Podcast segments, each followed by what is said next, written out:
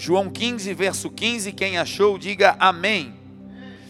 Diz assim a palavra do Senhor: Já não vos chamarei servos, porque o servo não sabe o que faz o seu senhor, mas tenho vos chamado amigos, porque tudo quanto ouvi do meu Pai vos tenho feito conhecer. Não me escolhestes vós a mim, mas eu vos escolhi a vós, e vos nomeei para que vades e deis fruto, e o vosso fruto permaneça, a fim de que tudo quanto em meu nome pedirdes ao Pai, Ele vos conceda. Oremos. Pai, muito obrigado, Senhor, pela oportunidade de ouvirmos a tua palavra. Muito obrigado, Senhor, pela oportunidade de, mais uma vez, estarmos diante de Ti, reunidos como igreja. Que agora o Senhor seja o ministro do Evangelho nesse lugar. Que agora o Senhor seja o centro dos nossos olhares, o centro do nosso pensamento e o centro das nossas atenções que aquilo que é fraqueza humana agora seja suprido, superado, Senhor, completado pelo teu poder, porque o teu poder se aperfeiçoa na nossa fraqueza. Que a partir de agora, o Senhor ministre ao nosso coração, que nós possamos estar, Senhor, com o nosso coração e com a nossa mente aberta. Fala conosco, Senhor, assim como um pastor que conduz as suas ovelhas, nós estamos aqui nessa noite para ouvirmos a tua voz. Senhor, que aquilo que é humano, natural, terreno, caia, e que aquilo que é celestial, sobrenatural e divino se levante no nosso meio. Que todos nós saiamos daqui melhorados, aperfeiçoados e aprimorados para a glória do teu nome. Usa-me, Senhor, como um vaso de barro em tuas mãos. Usa-me, Senhor, como um canal simples, como um locutor, como um mensageiro da tua poderosa palavra. A ti, Jesus, e somente a ti, nós te damos toda a honra, toda a glória e todo o louvor, em o nome de Jesus. Amém. Amém? Irmãos, a vida humana, ela é permeada por relacionamentos. Uma das marcas, uma das características da humanidade é o desejo de se relacionar o desejo de estabelecer relacionamentos. Todos nós, enquanto seres humanos sadios, dotados da sua capacidade intelectual, preservados nas suas emoções, enquanto estivermos equilibrados, nós vamos nutrir esse desejo de nos relacionarmos com pessoas. Nós fomos projetados por Deus para essa relação, para essa vida relacional. Nós fomos criados pelo Senhor e projetados de tal maneira que todos nós, quando viemos a esse mundo, viemos partindo de uma família, partindo de alguém que nos deu a oportunidade de virmos a vida. Uma relação inicial humana que começou antes mesmo de nascermos, como declaramos a partir do parto. A nossa relação com pessoas já começou no ventre e por isso nós já temos, desde a mais tenra idade, o desejo de se relacionar. A vida relacional ela é algo que surge e começa a despontar de maneira muito cedo. Eu vejo agora no Davi, ele está com um ano e sete meses, indo para oito meses, e, e eu vejo o desejo do Davi de estabelecer relações. Ele está dentro de casa e ele não gosta de ficar sozinho. Quando ele levanta, todo mundo tem que levantar com ele. Então ele vai para a sala e lá na sala ele não quer ficar só com a mãe, então ele vai lá e me puxa pelo dedo e me leva para a sala. E quando todo mundo está acordado e ele já está satisfeito do relacionamento com pai e mãe, ele descobriu que existe um universo fora da casa. Então ele vai para a sacada, ele vai para a varanda e agora ele descobriu o poder da comunicação. Ele entendeu que se ele emitir sons, ele chama a atenção dos outros. Então na sacada ele começa a dizer: Oi. Ó, tem um neném aqui dizendo oi. E ele começa a gritar e ele aprendeu algumas frases. Ele aprendeu vovó, E a vozinha dele já é de bastante idade, fez agora 80 anos. Então, quando ele passa e vê alguém que não é muito jovem, ele chama de vovó. E às vezes ele se equivoca, porque a pessoa não é um avô, é só alguém mais velho. E eu tenho que dizer, Davi, não faz isso, meu filho, vem para cá. E as pessoas entendem, é um bebê, e elas conversam com ele, mandam um beijo, enfim. As pessoas que trabalham no prédio da frente, elas têm um horário, né? E, e a menina que é a zeladora do, do prédio da frente, ela tem uma rotina, ela chega e retira o, o, o lixo né, de dentro do prédio e vai levar na gôndola que é perto do nosso apartamento. E o Davi, ele meio que já sincronizou o horário que ela chega. E quando ele escuta o barulho, ele corre para a sacada. E ali ele começa a, se comunicar com ela e ela começa a falar com ele. E a conversa deles é uma conversa de doido. Ele diz gol e ela diz gol. Ele diz uou e ela diz uou. E é uma loucura. Mas o que é isso? É uma manifestação, é o desejo da relação humana. A palavra do Senhor diz que nós devemos ser como crianças, que o reino dos céus pertencem aos pequeninos. Jesus chegou a dizer aos discípulos que aquele que não se fizer como uma criança não herdará o reino dos céus. Quando Jesus fala que nós devemos nos comportar como criança, não é como meninos, não é na imaturidade, não é na falta de perspicácia, não. Quando ele diz que nós devemos nos comportar como meninos, é tendo o coração de um menino, de uma menina. Aquele coração que se alegra quando vê alguém, aquele coração que não avalia ou julga quando vê a pessoa pela primeira vez, aquele coração de criança que se alegra quando alguém se aproxima. Então nós, gente, carregamos esse desejo por relação. Foi o próprio Deus quem declarou lá no Éden, quando o homem pecou, quando houve a cisão, a ruptura da relação do homem com Deus, através do pecado. Antes disso, o Senhor diagnosticou e decretou, falando que não era bom que o homem vivesse só então existe sobre a humanidade esse decreto, existe sobre nós essa palavra que não é bom que nós, seres humanos, vivamos na clausura, vivamos no isolamento. O isolamento, meu irmão, não é algo que Deus tem para minha e para sua vida. Às vezes coisas acontecem que dá vontade de se esconder. Às vezes situações nos pegam de surpresa num rompante e nós precisamos daqueles momentos de não é clausura, mas de retirada do ambiente para olhar de fora a situação, para ter um tempo, um tempo de reflexão, para ter um tempo, um tempo de meditação naquilo que está acontecendo. E isso deve até acontecer, mas não deve ser a tônica da nossa vida. Jesus não te criou para uma vida solitária, Deus não te estabeleceu nessa terra para uma vida de clausura. O isolamento é condenado pela palavra de Deus. A Bíblia diz que aquele que se isola, disse Salomão, ele busca os seus próprios interesses. Em outra versão, vai dizer que aquele que se isola é egoísta. Ele busca os seus próprios interesses e se insurge contra a verdadeira sabedoria. Olha o que a palavra de Deus diz sobre o sobre a clausura, sobre o isolamento. Está dizendo que quando nós nos isolamos, apesar de termos motivos para isso, o texto diz que quem se isola é egoísta. Por que Deus está falando isso? O egoísmo é pensar apenas em si.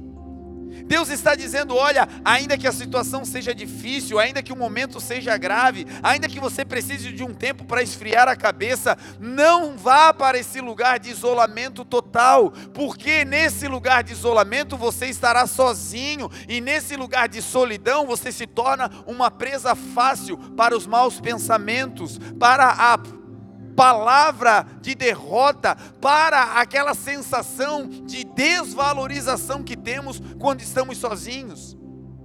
Então Deus disse: não é bom que o homem viva só. No mundo nós teremos aflições, diz a palavra. Mas o Senhor também disse: tenha um bom ânimo, eu venci o mundo. Foi o Senhor Jesus quem também disse: vocês sem mim nada poderão fazer. E ele disse: Eu sou a videira, vocês são os ramos, e todo o ramo que não estiver em mim, ele não pode ter vida.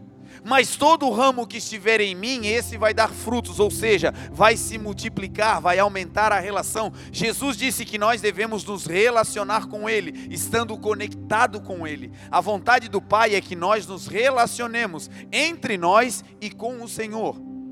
Na vida nós vamos ter vários tipos de relacionamentos, em várias esferas.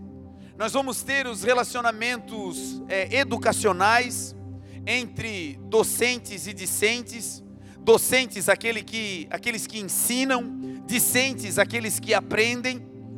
Nós vamos ter relacionamentos ministeriais, líderes e liderados, pastores e ovelhas. Nós vamos ter relacionamentos familiares, conjugais, marido esposa, filhos, filhas, irmãos, relacionamentos profissionais entre gestores e colaboradores em várias esferas para onde nós olharmos, nós vamos encontrar um nível de relacionamento. Mas existe um relacionamento que Jesus declarou. Existe um tipo de relação que é tão especial que no final da sua vida, Jesus vai instruir os seus discípulos e vai colocá-los nessa nova dimensão de relacionamento. E essa relação tão importante para Jesus, e que também deve ser muito importante para mim e para você são as amizades. Jesus usou um termo poderoso para dizer aos discípulos: Olha, eu não chamo mais vocês de servos, porque o servo não sabe o que faz o seu senhor. Mas a partir de agora eu chamo vocês de amigos, porque tudo que o meu pai me falou eu tornei conhecido a vocês. Jesus está dizendo que o servo, ele é bom, porque ele está trabalhando, oferecendo um labor, mas tem um nível mais especial e que ele deseja nos trazer, que não é apenas aquele que ouve, serve e obedece, mas é um nível especial aonde o Senhor pode te contar os segredos, porque a diferença entre o servo e o amigo é que para o amigo você pode contar todas as coisas. Então o Senhor não deseja nos ter apenas como homens e mulheres que Ele usa, porque Ele não nos criou para sermos objetos. A ideia do Senhor é que nós possamos ser filhos de Deus e amigos do Filho. A ideia do Senhor é que nessa terra nós tenhamos uma relação tão intensa com Jesus, ao ponto de podermos escutar da boca de Jesus o que os discípulos escutaram. Eu não chamo mais vocês de servo. Servo foi o primeiro nível, servo foi o primeiro estágio, mas agora vocês não me obedecem por obrigação. Agora vocês andam comigo por amor, vocês são meus amigos. E esse, meu irmão, eu creio que é o desejo do Senhor para nós como igreja. Uma igreja que não faz o que faz porque precisa fazer, mas uma igreja que faz o que faz porque ama o que faz, porque faz o que o seu amigo pediu, ordenou, mandou. Homens e mulheres que não vivem debaixo da lei da regra do não proves, não toques, não manuseie, mas que vivem o tempo inteiro dizendo: Meu amigo Jesus, isso te agrada? Essa minha atitude te agrada, não é pode ou não pode, não se trata mais disso. Já saímos da categoria de servos, estamos entrando no lugar de amigos e o amigo não quer desagradar o outro amigo. Então a pergunta não é pode ou não pode, a pergunta agora é: Senhor, isso te convém? Senhor, essa palavra que sai da minha boca te agrada?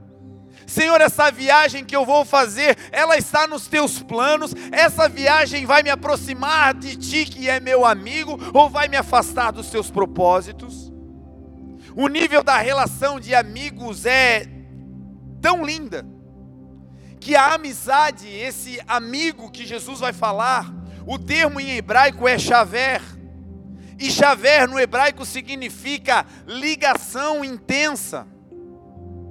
Amigo não é apenas um colega, um conhecido. Esse amigo que Jesus estava dizendo que nós, os seus seguidores, os seus discípulos somos, esse amigo significa eu tenho uma conexão, uma ligação íntima com vocês. Jesus tem o nome de Emanuel, que significa Deus conosco. Foi ele quem disse: Eu estarei todos os dias com vocês, até a consumação dos séculos.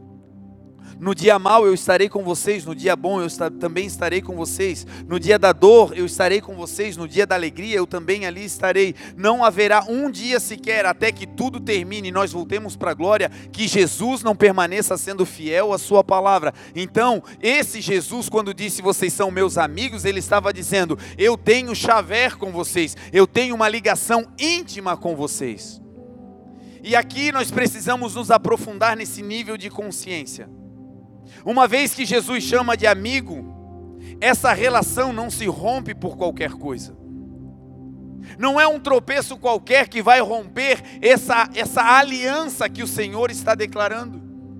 Não é qualquer tropeço que joga fora o valor de um amigo. Não é qualquer tipo de problema que passamos que nos faz deixar um amigo para trás. E é essa visão que o Senhor deseja que nós comecemos a ampliar nessa noite. Nós temos uma capacidade de ver Jesus como Deus, e Ele é Deus. A palavra do Senhor em João 1 vai dizer: no princípio, Jesus era o Verbo. Jesus estava com Deus e tudo foi feito por Ele, sem Ele nada do que foi feito se fez. Jesus era Deus, diz a palavra. Então nós conseguimos olhar para Jesus grande, um Jesus enorme, um Jesus poderoso, um Jesus que é Deus. Nós conseguimos olhar Jesus também como o Filho de Deus. Conseguimos ter essa dimensão, saber que Jesus foi aquele que o Pai enviou para nos salvar, e olhamos para Jesus e conseguimos ver Jesus como o Filho de Deus. João 3, verso 16 vai dizer: Porque Deus amou o mundo de tal maneira que entregou o seu Filho unigênito, para que todo aquele que nele crê não pereça, mas tenha a vida eterna. Deus entregou o seu Filho, o Pai declarou: Jesus é o meu Filho. Então nós conseguimos ver Jesus como filho, nós conseguimos ver Jesus também como um pastor. Em João 10 em diante, Jesus vai dizer: Eu sou o bom pastor, e o bom pastor dá a sua vida pelas ovelhas. Foi ele que disse: Eu sou o bom pastor, que vou cuidar de vocês e vou levar vocês a pastos verdejantes. Salmo 23. O Senhor Jesus é o nosso pastor e com ele nada nos faltará. Então nós conseguimos olhar para Jesus como um pastor. Conseguimos olhar para Jesus também como o verbo, como a palavra. Foi João quem escreveu e disse que o verbo se fez carne e habitou entre nós, e nós vimos a sua glória como a glória do unigênito do Pai, cheio de graça e cheio de verdade. Então nós conseguimos, de certa maneira, ter clareza em ver esse Jesus Deus, em ver esse Jesus poderoso, em ver esse Jesus que muda a história, em ver esse Jesus que, que transforma a vida, em ver esse Jesus que faz coisas excelentes. Mas nós temos uma dificuldade de enxergar Jesus como um amigo, de enxergar Jesus como um companheiro de jornada, de enxergar Jesus como aquele amigo especial, como o melhor amigo, aquele que quando todos abandonam, ele continua perto. Aquele quando os homens não conseguem te compreender, ele te entende de dentro para fora aquele amigo que não precisa nem que você fale, o teu silêncio para ele é um relato de todos os teus sentimentos. Um amigo que está sempre envolvido em te proteger e te levar a um lugar de descanso. Ver Jesus como um amigo pode fazer toda a diferença na nossa caminhada de fé. Porque quando vemos Jesus como um pastor, a referência pode ser um pastor humano um pastor que lá atrás não falou a verdade, um pastor que lá atrás não foi um apacentador, um pastor que machucou, enfim, um pastor que é homem, porque homens falham. Mas Jesus não é apenas pastor, ele é o bom pastor, mas ele também é o bom amigo. Jesus é Deus, e sendo Deus, ele sabe todas as coisas e tem poder e autoridade, mas não é um Deus distante ele é Emmanuel, ele é Deus perto. Então, ver Jesus como um amigo pode fazer toda a diferença na minha e na sua vida. E é sobre isso que nós vamos falar nessa noite, sobre o que um amigo faz pelo outro. O que Jesus, como amigo, faz por mim e por você. A primeira marca de uma amizade verdadeira é que os amigos, eles se importam uns com os outros. E se você ver a história de Jesus, tudo o que ele fez foi por se importar comigo e com você. Filipenses 2:5 vai dizer que Jesus, ele estava no céu. Ele estava com o Pai, ele estava no seu reino, um reino de glória, um reino de poder, um reino de autoridade. E o Pai decidiu enviar o Filho. E o Filho, em obediência, desceu à terra. E para entrar no nosso meio, para entrar no nosso universo, esse Jesus precisou se esvaziar, precisou se apequenar. E à medida que ele foi se esvaziando, à medida que ele foi se apequenando, ele foi ficando do tamanho de uma semente, ao ponto de entrar no ventre de Maria. E quando ele entra naquele ventre apertado, naquele ventre microcosmo, ele entra naquele lugar e ali, naquele ambiente, ele começa a se desenvolver. E naquele momento o Verbo se fez carne. E esse Jesus poderoso, que era o Rei da Glória, que criou o universo, ele vem até nós. E ele se esvazia e se despoja, deixa a sua glória. Deixa para trás o trono, deixa para trás a coroa, deixa para trás tudo aquilo que ele tinha nos céus. Continuou sendo Deus e autoridade, mas deixou isso com o Pai para usar somente no tempo adequado. E quando Jesus está nesse ambiente vivendo entre nós, a palavra do Senhor vai dizer que ele veio para os seus, e os seus não o receberam, mas todos quantos o receberam, Jesus lhes deu o poder de serem feitos filhos de Deus. Quando Jesus vem a essa terra, ele vem porque se importa conosco. E ele foi desprezado, mas como um amigo fiel, ele não desprezou, diz a palavra. Ele veio para os seus e os seus não receberam. Ele estava no mundo, o mundo foi feito por ele, mas o mundo não o recebeu, diz a palavra. O mundo não o reconheceu, diz o texto. Mas a falta de reconhecimento do mundo não fez ele voltar para casa. Porque ele se importava, o texto vai dizer que ele foi obediente até a morte e morte de cruz. E pela sua morte de cruz, vai dizer o texto, Hoje ele tem um nome que está de novo acima de todo nome, para que ao nome de Jesus se dobre todo o joelho, nos céus, na terra e debaixo da terra. E hoje toda a língua declare que Jesus Cristo é o Senhor para a glória de Deus Pai. Então esse Jesus vir à terra só tinha uma motivação: esse ambiente não era melhor do que a glória. Esse ambiente não tinha nada parecido com a eternidade aonde ele estava. Ele veio para cá em uma atitude de amor, ele veio para cá como um amigo que se importa. E uma vez aqui na terra, ele começa então a ministrar sobre essa amizade, sobre o valor de uma amizade, de estar com gente que se importa. Jesus, certa vez, foi questionado por, por um mestre da lei. Esse homem era alguém que tinha domínio das Escrituras, e ele disse: Senhor, o que eu devo fazer para herdar a vida eterna? O que eu devo fazer para poder voltar para a glória, para poder voltar aos céus? E Jesus disse: O que você lê na lei? O que está escrito? Como você lê? E aí Jesus vai dar uma aula sobre os mandamentos. E ele vai dizer: Olha, o primeiro mandamento, mais importante é ame ao Senhor teu Deus com todo o teu coração, com toda a tua alma, com todas as, as tuas forças e com todo o teu entendimento, e ao teu próximo como a ti mesmo. Quando aquele homem escuta essa palavra, ele vai tentar se justificar e diz: Senhor, quem é o meu próximo? E Jesus então vai contar uma parábola e vai dizer: Havia um homem que estava descendo de Jerusalém, que significa lugar de paz. Esse homem estava num lugar de paz, num lugar de presença. Aonde tem paz, tem reino de Deus, porque o reino de Deus não é comida, não é bebida, mas é justiça e paz, diz a palavra. Aonde tem paz, tem o reino, e se tem o reino, também tem o rei, o rei da glória. Jesus é o príncipe da paz. Jerusalém é a cidade de paz, é esse lugar aonde Jesus está, de maneira metafórica. E esse homem sai dessa cidade e vem descendo, ele vem deixando a glória, ele vem deixando o lugar de presença, ele vem fazendo um caminho que se afasta desse lugar de paz. E à medida que ele vai se afastando, ele vai descendo, e assim é comigo e com você.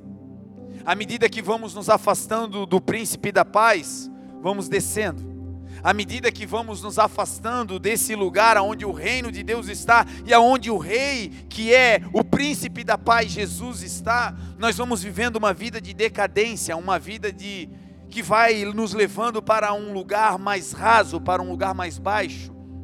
E esse homem está fazendo esse caminho e o texto diz que no meio do caminho ele não apenas está descendo, mas agora ele começa a sofrer ele começa a sofrer com as dores da descida.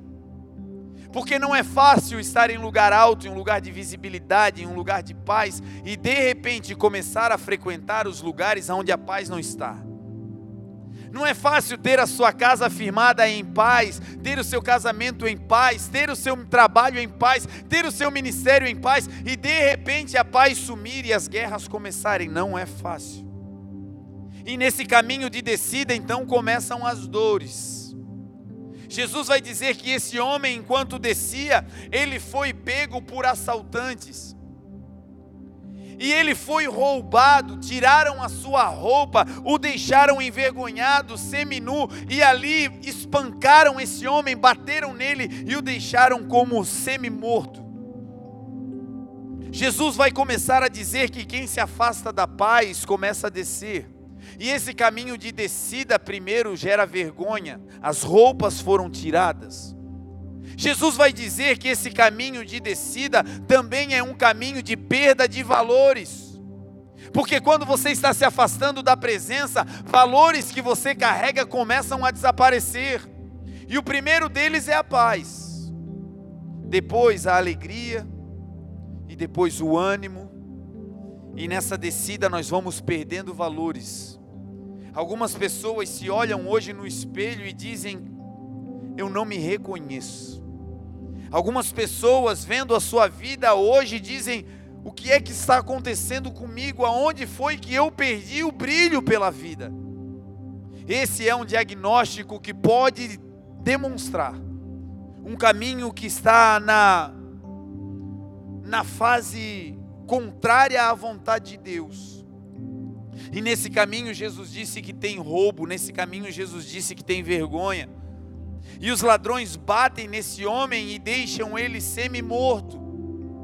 Pessoas que estão se afastando da presença, que estão deixando Jesus de lado, estão vivendo, mas estão vivendo como mortas. É mais um dia, apenas mais um dia. É apenas mais um mês, é apenas mais um ano, eu nem conto mais porque não tenho mais expectativas. O meu corpo está vivo, o meu coração bate, mas em mim não pulsa mais aquela energia de outrora. Quem sabe você está aqui ouvindo essa mensagem e você era um líder motivado era alguém que as pessoas olhavam e quando você chegava, os valores que você carregava eram permeados naquele lugar e as pessoas esperavam a sua chegada. Quem sabe o valor que você mais carregava era alegria, chegava nos ambientes, a festa não começava sem você chegar. Quando olhavam para você, a semelhança de vitória, de vontade de vencer, era algo que não podia separar-se da sua presença. Mas nesse caminho de derrota, nesse caminho de agressões, nesse caminho de perca da paz, talvez, ao perder a paz, ao fazer esse caminho de perda, talvez, você se sente meio morto, vendo o relógio passar, vendo as páginas do calendário virar e não consegue ter forças para reagir. O Senhor Jesus vai dizer que enquanto esse homem estava nessa condição, os ladrões se afastaram, não estavam mais ali. O relato não diz que eles foram embora, mas a sequência da história não cita mais eles. Porque o trabalho do inimigo é roubar, matar e destruir. Uma vez que ele destrói, uma vez que ele rouba, uma vez que ele separa, uma vez que ele faz o litígio, uma vez que ele joga na lona, ele não fica mais presente. Porque quem fica presente é o amigo. E o inimigo não é amigo. Então esse inimigo vai embora. E agora a esperança de vida desse homem começa a chegar.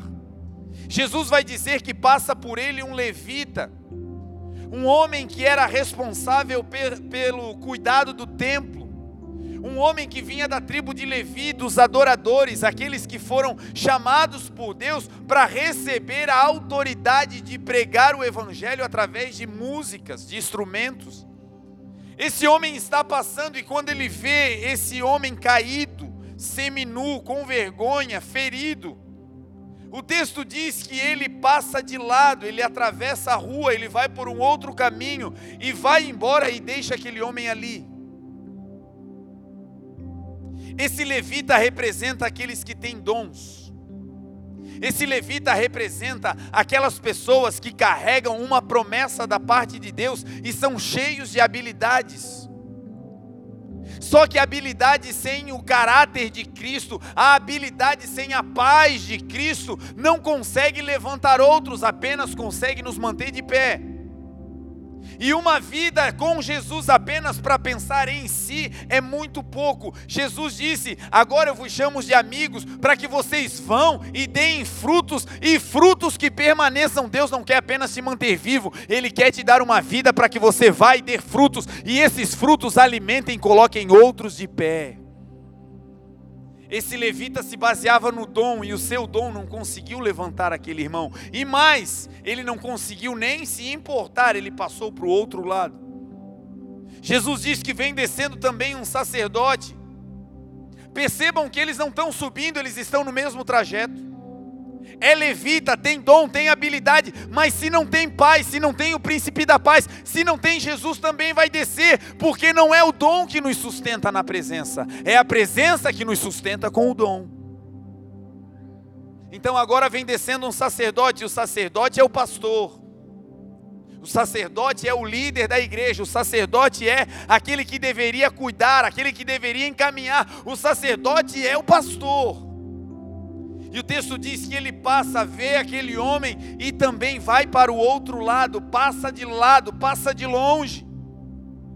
Ele tem o título, ele tem o renome, ele é o encarregado, ele é o pastor, ele é o líder. Mas o seu cargo não move o seu coração, porque não é o cargo que nos torna alguém mas é ser alguém que Deus vai olhando e vai nos dando cargos.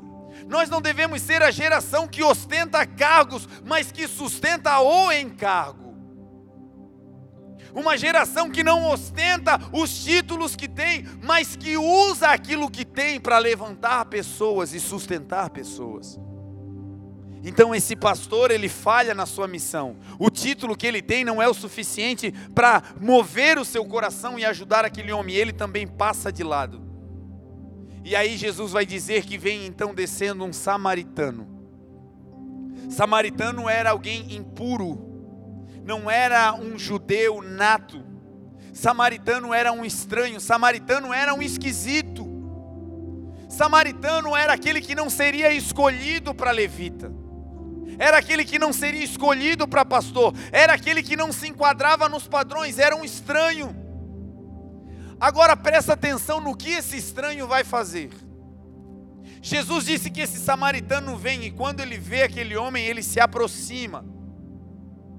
Esse samaritano chega perto desse homem e quando vê ele seminu, a primeira coisa que o samaritano faz é enrolar aquele homem com faixas. Esse samaritano, o bom samaritano, é a representação de Jesus. Jesus está falando sobre ele mesmo. E ele está falando sobre o que um amigo faz. Um amigo se importa com outros.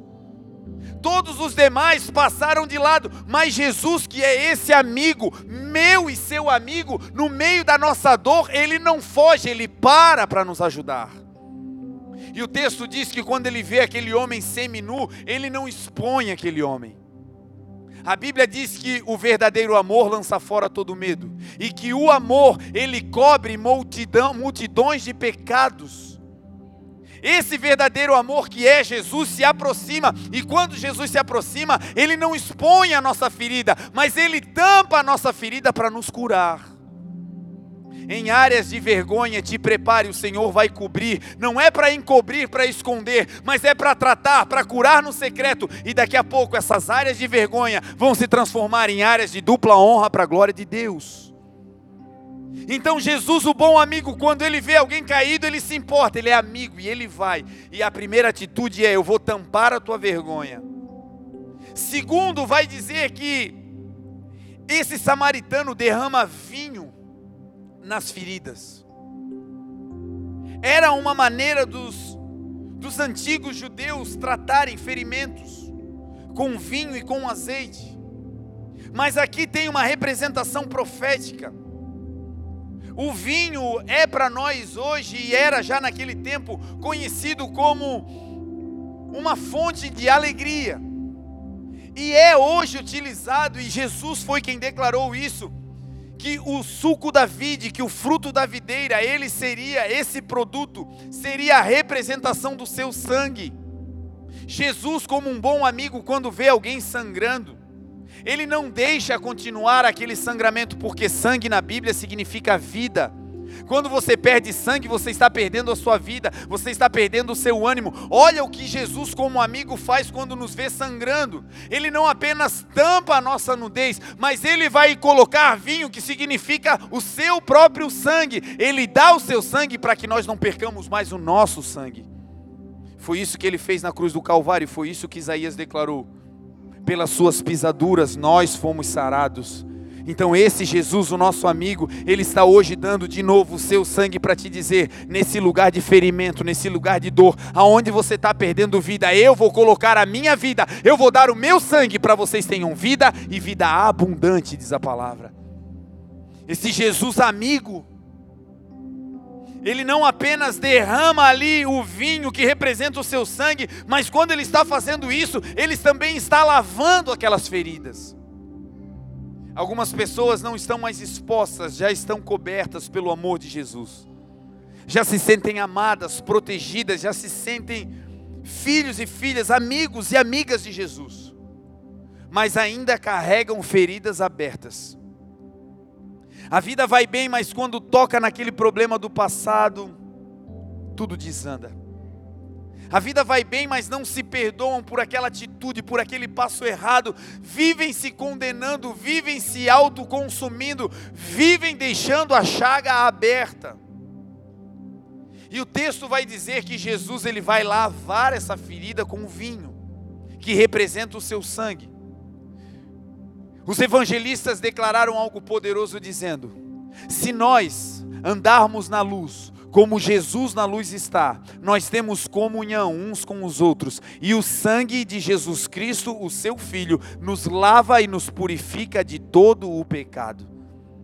Quando Jesus, como samaritano, derrama vinho naquela ferida, ele estava dizendo: Eu vou derramar o meu sangue sobre essa ferida que você está tendo. Eu vou derramar o meu sangue, eu vou lavar essa ferida. E uma vez que eu te lavar, você ficará puro porque a ferida não apenas dói como uma doença, mas ela contamina.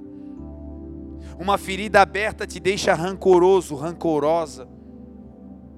Uma ferida que foi causada por outros, às vezes nos abate de tal maneira que não conseguimos mais levantar os nossos olhos, e Jesus está dizendo: Eu, como teu amigo, primeiro vou te proteger, vou te envolver, não vou te colocar em uma condição de exposição, e mais, agora eu vou derramar o meu sangue sobre essa ferida, e vou lavar essa ferida, para quê? Não apenas para curar a ferida, mas para te descontaminar das dores de quem te causou a ferida.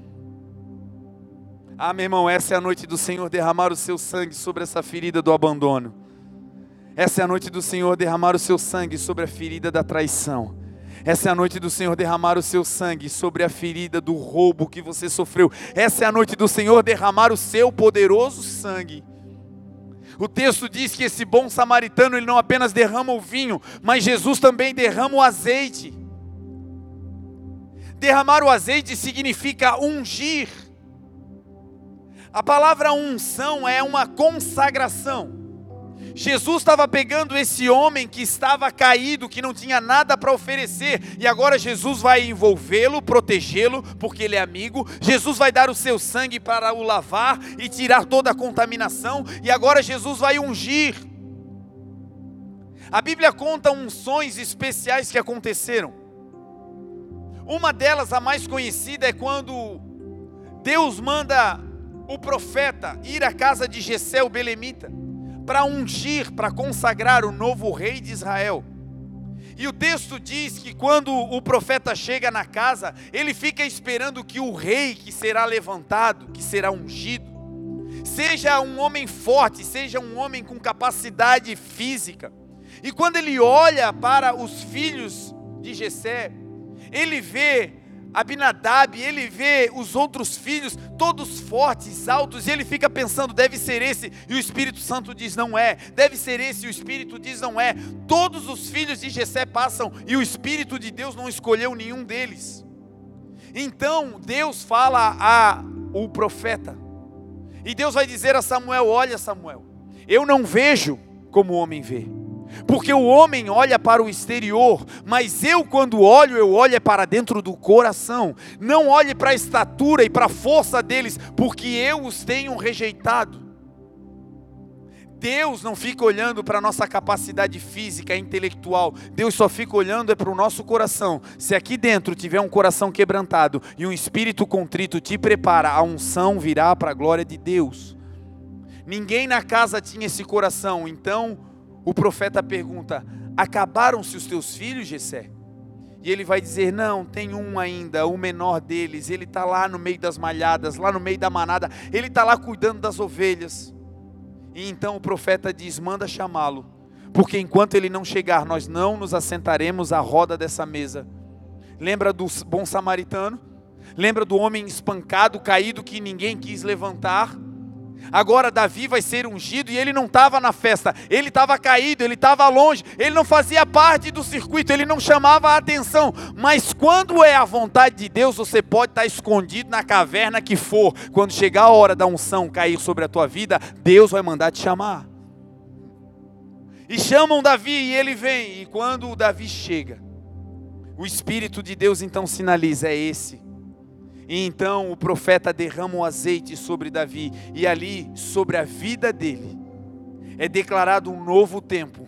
Ele é declarado agora rei de Israel. O que Davi vai fazer a partir desse momento são coisas poderosas.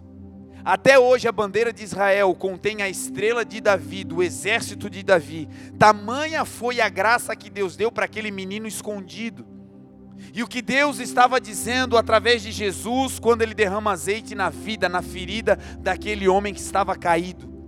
Ele estava dizendo: Eu não vejo como o homem vê, porque o pastor foi embora, porque o levita foi embora, mas eu, como amigo, eu não apenas vou te curar, mas vou te ungir e te separar para uma nova vida. As coisas velhas, meu amigo, com Jesus ficaram para trás. E em Jesus, a partir de hoje, eu quero declarar: na tua vida vai vir uma unção nova, vai vir um vinho novo, e tudo se fará novo para a glória de Deus. Esse Jesus que é amigo, ele não apenas sara as feridas, o texto diz que ele coloca esse homem sobre a sua cavalgadura ele coloca esse homem sobre o seu animal e agora vai levar esse homem até a estalagem.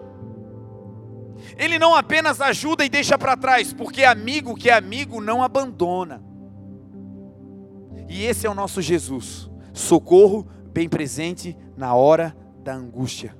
Esse é o Jesus que disse na sua própria palavra, a Bíblia vai dizer, Paulo declarou: todo aquele que invocar o nome do Senhor Jesus será salvo. Sabe por quê? Porque Jesus é nosso amigo. Quando faltar o dinheiro, lembre-se: Jesus é Jeová Jireh. Quando os amigos sumirem, lembre-se: Jesus é o teu amigo. Quando as dores físicas te cercarem a tua mente tentar te sabotar, lembre-se: Jesus me separou, me curou e me ungiu para um novo tempo. Lembre-se: Jesus é esse bom samaritano que, quando estamos caídos, esse homem estava como como morto, diz a palavra. Um morto não conseguiria ficar de pé e voltar a subir para Jerusalém. Esse homem não teria condições físicas de se levantar sozinho. E algumas pessoas estão vivendo essa fase. Eu não sei você, mas comigo várias vezes aconteceram isso. Erros de rota, atitudes mal calculadas, decisões tomadas em rompantes e que me jogaram na lona. E que uma vez na lona eu não tinha mais força para voltar. Eu não tinha mais força para lutar contra a minha mente, eu não tinha mais força para lutar contra tudo aquilo que eu tinha criado, eu não tinha mais força, eu não conseguia mais. E a minha oração era: Senhor, eu não consigo. E quem sabe você está ouvindo hoje essa palavra e uma boa notícia está chegando para você. Quando você não tem mais força, Jesus é um amigo tão leal que ele te coloca nos ombros, ele te coloca em cima da sua cavalgadura e você não faz força para voltar, quem te carrega é ele. Jesus disse na parábola do filho pródigo, Jesus também disse na parábola das ovelhas perdidas. Quando uma delas se perdeu, as 99 ficaram e o pastor foi procurar a ovelha perdida. E quando ele encontra a ovelha que se perdeu, a ovelha que estava longe dos seus caminhos, aquela ovelha que dizia: Eu não consigo mais voltar, eu até quero, mas eu não consigo mais, eu não tenho força. O texto diz que o pastor encontra a ovelha, pega e coloca ela nos ombros, e ele volta feliz. Ei, meu amigo, o caminho de volta não é na tua força, o caminho de volta é só aceitar o colo de Jesus. O caminho de volta é só dizer: Senhor, me leva de volta ao lugar de paz, Senhor. Senhor, eu não sei porquê, mas eu perdi a paz.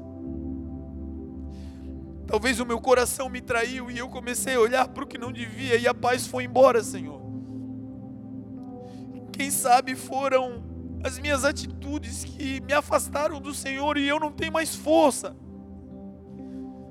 Mas se isso que o bispo está pregando é verdade, se o Senhor pega a gente no colo, faz isso hoje. Se o que Jesus disse é verdade, que o pastor coloca a ovelha nos ombros e volta que isso aconteça conosco hoje, que o caminho de volta para Jerusalém, para o lugar de paz, para a presença, que esse caminho seja feito agora no colo de Jesus. O texto vai dizer que Jesus, o bom samaritano, ele leva esse homem para a estalagem, ele não deixa na rua, ele coloca num abrigo, porque amigo que é amigo não quer ver o seu amigo mal.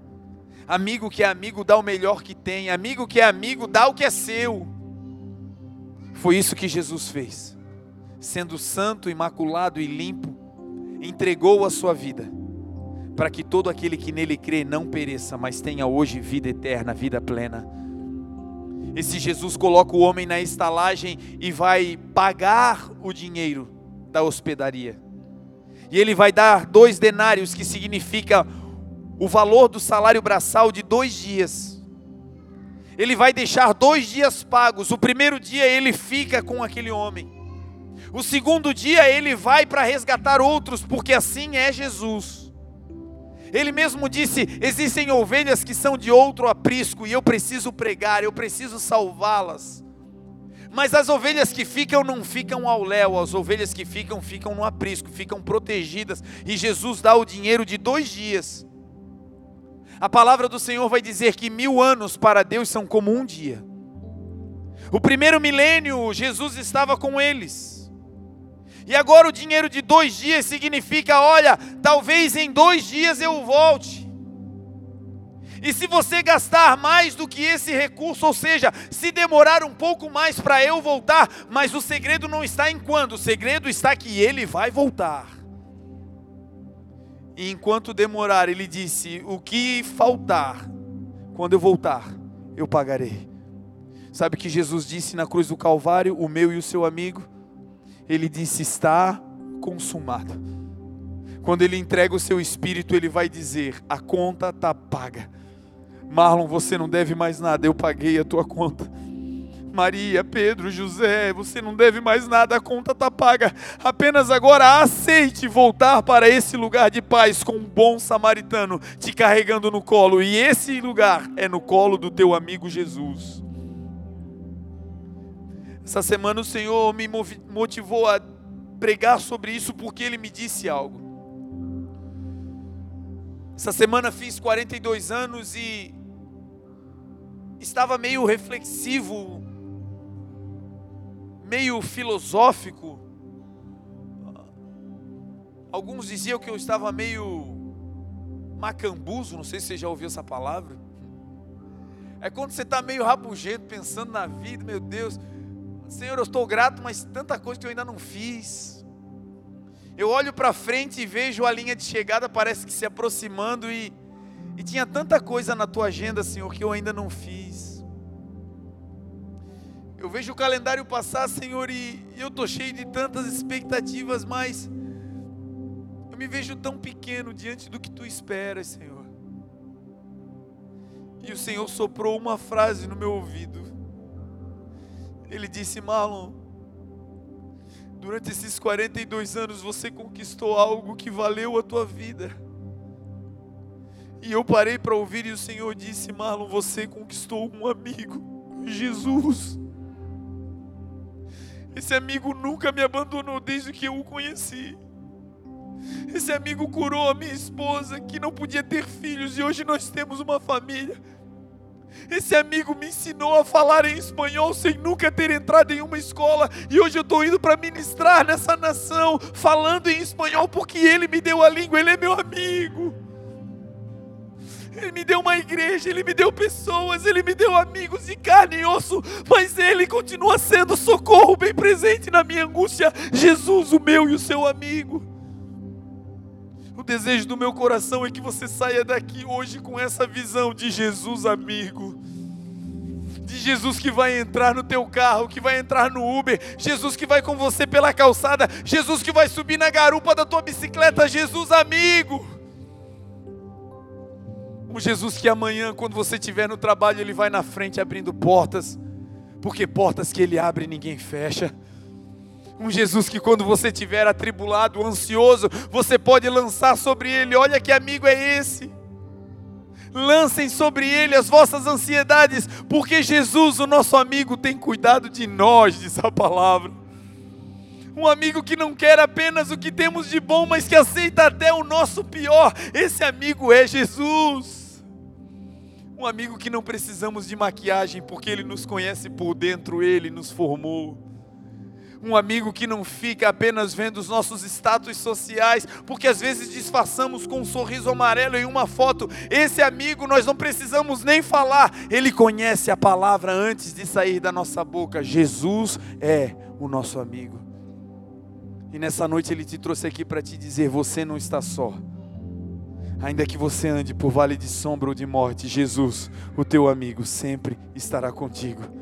Ainda que a tua geladeira não esteja tão cheia, ainda que os teus celeiros estejam vazios, Jesus vai ser o pão do céu que vai te alimentar.